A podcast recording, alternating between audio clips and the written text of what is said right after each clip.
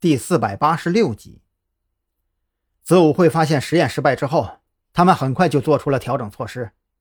他们将这些参与过实验的人全都送回了原籍。但凡是参与过当年实验的实验品，都受到了不同程度的影响。根据子午会的后续调查跟踪，这些被送回原籍的精神病患者，在后续的三年里陆续犯罪。如今，大部分实验品都已经在监狱里待着了。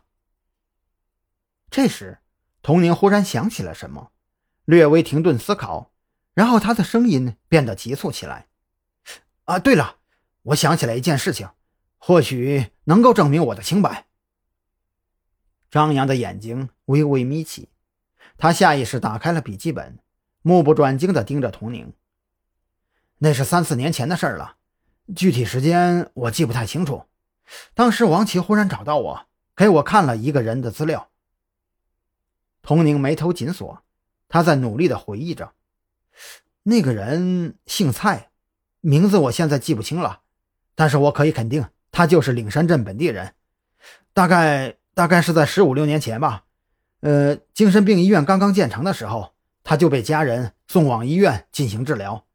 当时他年龄还挺小的。那份资料里显示，他在接受治疗的时候就已经被发现了第二人格存在的迹象。当时啊，子午会的精神病医生都不太专业，没有办法对其进行准确的定位和治疗。安排他住院观察了一段时间之后，也就让他出院了。姓蔡，张扬立即开口问道：“那个人是不是叫蔡有为？”蔡有为，童宁低头沉思。似乎是这个名字。当时王琦问我，以子午会当时的医疗水平，有没有办法将这个蔡有为的第二人格彻底稳定住，或者说杀死他的主人格，然后让他彻底以第二人格继续存活？我当时考虑了很久，然后告诉他，理论上根本无法完成。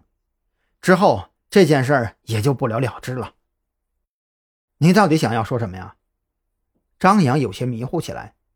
他现在基本确定，蔡有为就是杀害张金玲的凶手。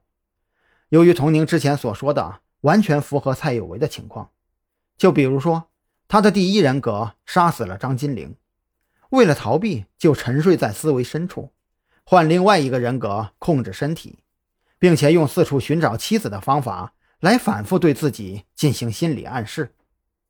可问题是，这个蔡有为。跟调查精神病医院幕后黑手有什么关系呢？你们不是抓了不少精神病医院的人吗？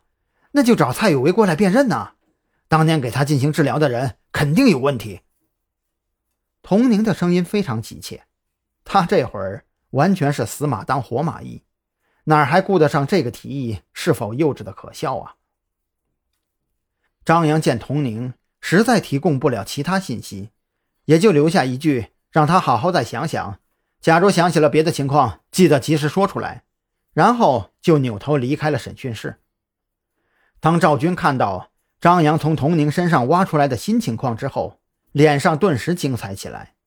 他有些想不明白，童宁这货在看守所待了一个多月，在特侦局驻地也待了快一个月，这期间也是被提审过很多次，可除了张扬之外，其他人。都是一无所获。